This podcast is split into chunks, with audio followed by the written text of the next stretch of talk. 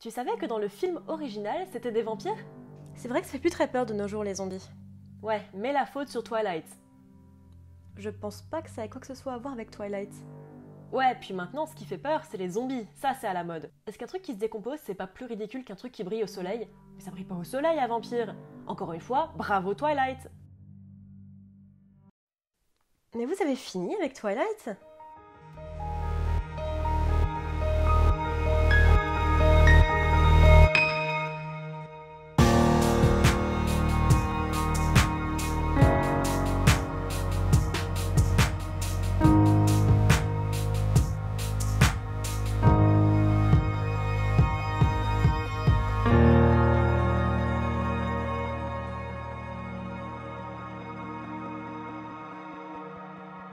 Tous, je suis Noémie, bienvenue sur Horizon Universe. Aujourd'hui dans ce versus, nous allons explorer comment Hollywood modernise une histoire à travers un film très connu, I Am Legend, mais dont l'origine l'est peut-être un petit peu moins. Comment ça vous êtes déçu que la vidéo ne soit pas sur Twilight?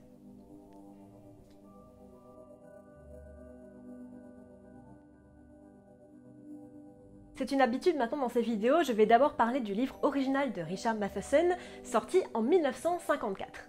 Dans ce livre, nous suivons Robert Neville, vivant seul depuis apparemment ce qui semble être des années, suite à une espèce de pandémie qui transforme les gens en vampires, des êtres suceurs de sang vivant la nuit.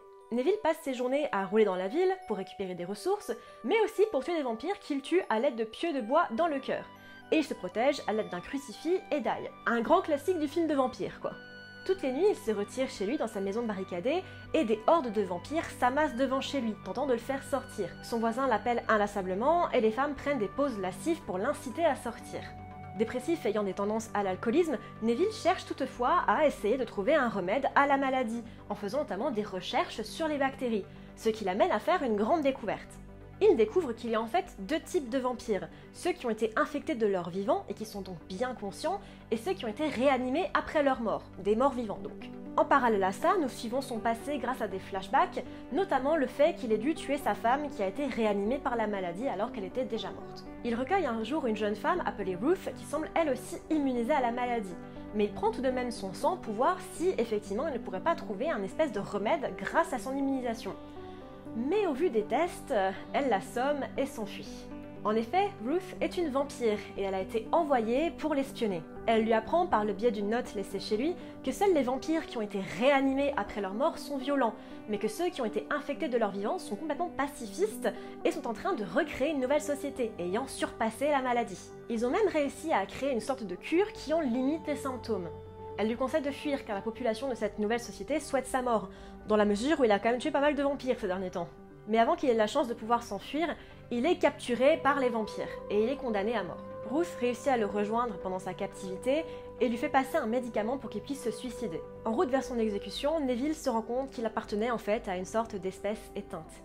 Il était une légende, un folklore, comme les vampires l'étaient à l'époque pour les humains. Pour ceux d'entre vous qui n'ont vu que le film, vous êtes en train de vous dire que bon, il y a des similitudes, mais quand même, qu'est-ce qui s'est passé dans la tête des scénaristes pour réussir à pondre un film pareil à partir de cette base? Sachez que ce livre a été adapté trois fois, en 1964, en 1971 et donc en 2007. Il apparaît d'ailleurs que I Am Legend, le film, serait plutôt une adaptation de The Omega Man et pas vraiment du livre de Matheson. Sorti en 2007 donc et réalisé par Francis Lawrence, I Am Legend suit toujours un certain Robert Neville qui se trouve être un virologue habitant New York et tentant de survivre après qu'un virus, et non pas une bactérie, ait infecté la population, les rendant euh, chauves. Non, je rigole, c'est juste des zombies qui ont peur du soleil. Parce qu'ils brillent? Non ce brave Neville, donc, vit seul dans un New York absolument post-apo. Sérieux, à quel moment ça ressemble déjà à ça au bout de seulement 3 ans?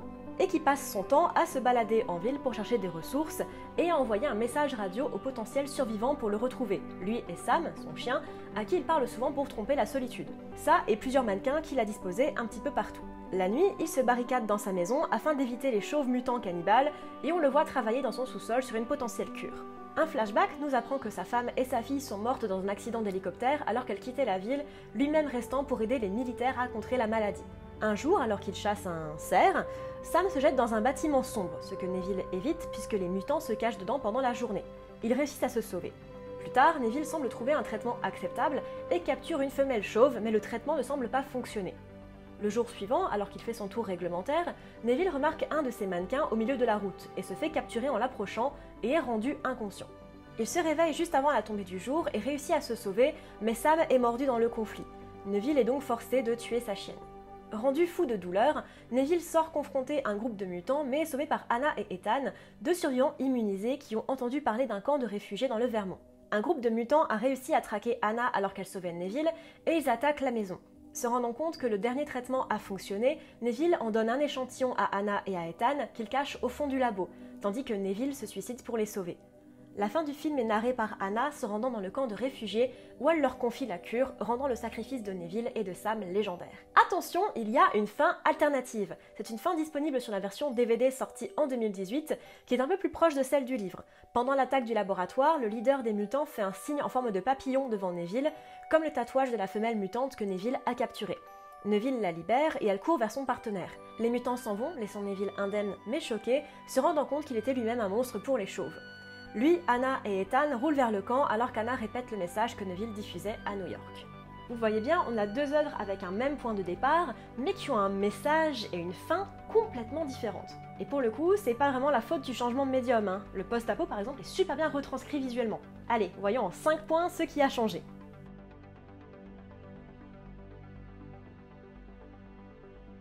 Le personnage principal. Je vais commencer par dire que Will Smith est un très bon Neville. Oui, bon, il ne ressemble en rien au Neville blanc décrit dans le livre, mais ça, on s'en fiche complètement. Dans un film où le personnage est seul 90% du temps, si on ne compte pas le chien, il faut un acteur sachant se débrouiller seul et pouvant délivrer tout un panel d'émotions. Et Will Smith est brillant dans le rôle. Les scènes avec les mannequins sont hilarantes et il est aussi très touchant dans les flashbacks ou les scènes avec Sam. Et c'est paradoxalement un peu le problème du film. Dans le livre, Neville est un personnage relativement détestable. Il est dépressif, il en a ras la moustache, et il se met régulièrement des murges pour oublier la situation dans laquelle il est, et pour oublier la société qui l'entoure, ou le manque de société. En fait, il s'en sert pour se rendre insensible au monde qui l'entoure, et ben nous avec aussi. Il n'est rien de plus qu'un gars lambda qui vit extrêmement mal sa situation, qui passe son temps à soit fortifier sa maison, soit à tuer des vampires. On a connu plus sympa comme vie. Il n'a vraiment aucune vocation à tenter de guérir la maladie. Il ne fait des recherches que pour essayer de trouver des meilleurs moyens de tuer des vampires. Mais aussi peut-être pour essayer d'en comprendre son origine et pour reprendre un petit peu le contrôle de sa vie. Il est vraiment pas spécialement appréciable, juste un mec paumé qui a un petit peu trop vécu et qui en a trop vu. Mais au final, on passe tellement de temps dans sa tête et dans ses pensées qu'on finit par s'attacher à lui. Un peu par dépit. Le Neville du film est bien différent. Déjà, c'est Will Smith, et tout scandale mis à part, cet homme a un capital sympathie de fou, surtout au début des années 2000. Il y illustre un Neville plutôt jovial, qui vit relativement bien sa situation, compte tenu du fait qu'il a quand même vu sa femme et sa fille mourir sous ses yeux. En plus de ça, Sam n'existe pas dans le livre. Il y a bien un moment avec un chien, mais c'est très court. Neville y est aussi dépeint comme un scientifique avec un vrai but, celui de trouver une cure au virus, avec tout un arsenal dans son sous-sol. C'est d'ailleurs pas sûr que les membres du gouvernement aient le droit d'avoir accès à tout ça chez eux, mais il a très bien pu le trouver après coup. Et c'est un souci. Il est temps pour moi que je vous explique pourquoi j'ai appelé cette vidéo le syndrome du gentil. Jusqu'à il y a très récemment, Hollywood n'aimait pas forcément donner la part belle aux méchants. En fait, plus que ça, il n'aimait pas les méchants quand ils ne rentraient pas dans la case du méchant avec une part très sombre, comme un Hannibal Lecter par exemple. Ou alors un personnage avec un arc de rédemption, ça c'est un grand classique. Dans beaucoup d'œuvres adaptées, les nuances des personnages ont tendance à être effacées, et c'est définitivement le cas ici. Le personnage de Neville dans le film est vraiment attachant, et même s'il porte la culpabilité de la mort de sa femme et de sa fille, eh ben il a l'air relativement content de sa vie. Il a une super relation avec Sam, il essaye d'aider les autres, et il fait des blagues avec ses mannequins. On est hyper loin de l'alcoolique nihiliste présenté dans le livre, et du coup, lié à un des prochains points, ça change complètement le message du livre, et ça le rend un petit peu anecdotique. Je trouve ça vraiment dommage de gentillifier un personnage pour le rendre plus appréciable au public. Il y a pas mal d'exemples récents de ça, notamment Raven ou Mystique dans les nouveaux X-Men, ou encore Serena Shaw dans le film Serena. Je suis désolée, j'aime beaucoup Jennifer Lawrence, mais c'est les deux exemples qui me sont venus les plus facilement. Et franchement, je trouve que rendre un personnage gentil ou le rendre un petit peu pathétique pour excuser son comportement, je trouve ça un petit peu triste. Les créatures Ah Qu'est-ce que je suis en train de faire? Parce que oui, un des plus gros changements du film, autre d'avoir rendu le personnage de Will Smith plus agréable à suivre, c'est quand même les créatures et on verra ça plus tard, ça a encore un énorme impact sur le message et la fin du film. Dans le livre, les créatures sont en tout point similaires aux humains, sauf qu'ils sont plus pâles et qu'ils craignent la lumière du jour. Mais ils sont assez intelligents et essayent d'attirer Neville dehors. En plus de ça, par le biais du personnage de Ruth, on apprend énormément de choses sur eux, notamment qu'ils essaient de reconstruire une civilisation et une société, qu'ils ont trouvé une cure au vampirisme, en tout cas pour en atténuer les symptômes, et du coup, bah, le retournement de situation, le fait que le seul être humain restant soit en fait le monstre de l'histoire, en est d'autant plus fort. Et dans le film, bah, ce sont des brutes épaisses en CGI un peu mal branlées, qui ne peuvent pas parler, assoiffées de sang et qui n'ont vraiment rien à dire. Elles n'ont vraiment pas grand chose d'humain et ressemblent à des zombies Apple. On reviendra dessus quand on parlera du message, mais c'est encore une fois un peu symptomatique d'un souci commun au cinéma à cette époque. Le monstrueux ne doit pas avoir forme humaine et doit être significativement différent de nous. Alors montrer visuellement qu'un méchant est méchant par un habit par exemple ou un sourire, c'est cool, mais rendre des créatures intelligentes complètement abruties et hideuses pour faire passer le message, ouais. La maladie. Bon, c'est un tout petit point, mais ça a quand même son importance. Dans le livre, il s'agit d'une bactérie à laquelle Neville est immunisé, ayant été mordu par une chauve-souris il y a très longtemps pendant son service militaire. Dans l'idée, les créatures ne sont que très peu différentes des humains, donc ça peut coller. Pourquoi pas? Dans le film, par contre, alors là, c'est la fête du slip. Hein. Dans le film, le virus était en fait une cure à un cancer. On sait pas vraiment lequel d'ailleurs, donc je suppose euh, tous. Ok. Et du coup, cette potentielle cure à un cancer, ça rend les humains chauves, déjà, et en plus cannibales, fait beaucoup d'effets secondaires là. Alors j'y connais pas grand chose en pharmaceutique, mais un virus ça peut traiter un cancer. Il y avait peut-être d'autres moyens de tourner ça de manière un petit peu plus crédible, je pense. Anna et Ethan.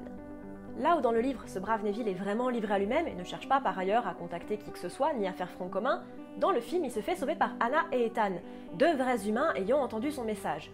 Cela donne à Neville un espoir, une vraie chance qu'il ne soit pas le dernier homme sur Terre, l'occasion de recommencer à zéro. Ce qui rend pour moi la fin suicide assez étrange et le sacrifice de Neville non nécessaire. S'il a la preuve que d'autres humains comme lui existent, pourquoi se suicider? Il y a un endroit pour se cacher, ils peuvent attendre que les zombies chauves récupèrent la nana et voilà, sauvé Il représente l'avenir, un nouveau départ. Lui donner un échantillon, c'est cool, mais c'est clairement pas assez pour sauver l'humanité. Je trouve aussi étrange qu'il le laisse partir comme ça, alors que c'est la manière dont sa famille est morte, lui le laissant partir seul. Les parallèles entre sa famille et Anna et Ethan sont nombreux. Je trouve cette fin un peu dommage, surtout avec l'ajout de deux humains, parce que ça rend son suicide difficile à comprendre et ruine un peu le personnage. Surtout, encore une fois, avec la découverte de la cure. La fin et le message. Parce que ouais, avec deux fins alternatives, on arrive quand même à nous donner une autre fin différente du livre. Il faut vraiment le chercher. Et du coup, bah, ça nous donne aussi un message très différent, fatalement. Dans le livre, Ruth nous apprend que les vampires vivants, les infectés qui étaient encore en vie à ce moment-là, ont réussi à dépasser les symptômes de cette maladie. La légende, celle citée dans le livre, n'est pas censée représenter Neville. Il n'est pas un homme légendaire, le sauveur de l'humanité, le dernier homme sur Terre. Non, non, non. La légende, elle est pour les vampires, c'est un être qui les tue inlassablement et qui les empêche de reconstruire cette nouvelle civilisation dont ils ont tant besoin. Alors ça vient sûrement du fait qu'on ne veuille pas voir le personnage principal comme un monstre, mais du coup ça en change drastiquement le message. Le livre nous met en garde contre le fait de déshumaniser ce que l'on ne comprend pas, et c'est danger. Il n'est pas seulement à propos de Neville, mais de la société dans son ensemble. Il nous demande réellement de réévaluer ce que nous considérons comme bon et mauvais. Il nous donne un ennemi commun donc, les vampires, mais il renverse complètement la balance vers la fin. En effet, il rend le personnage principal, le dernier humain, celui auquel on s'identifie, le monstre de l'histoire. Un morceau de folklore, une légende qui fait peur aux vampires qui, eux, essayent d'avancer et de construire une nouvelle civilisation. C'est absolument brillant. Rendre le personnage principal le monstre de l'histoire, c'est chouette.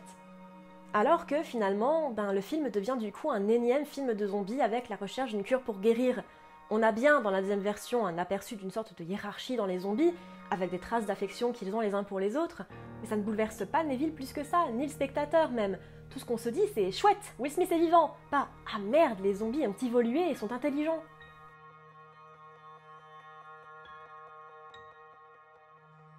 Au final, bien évidemment, je ne pense pas du tout que le film soit bon à jeter, hein. rien que pour la performance de Will Smith et le duo qu'il forme avec Sam.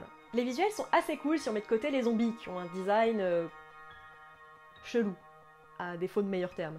Mais c'est assez dommage de ne pas avoir une fin aussi poignante que celle du livre, qui pour le coup marque vraiment. Mais c'est clair que je comprends totalement l'attrait du livre pour le transposer au cinéma.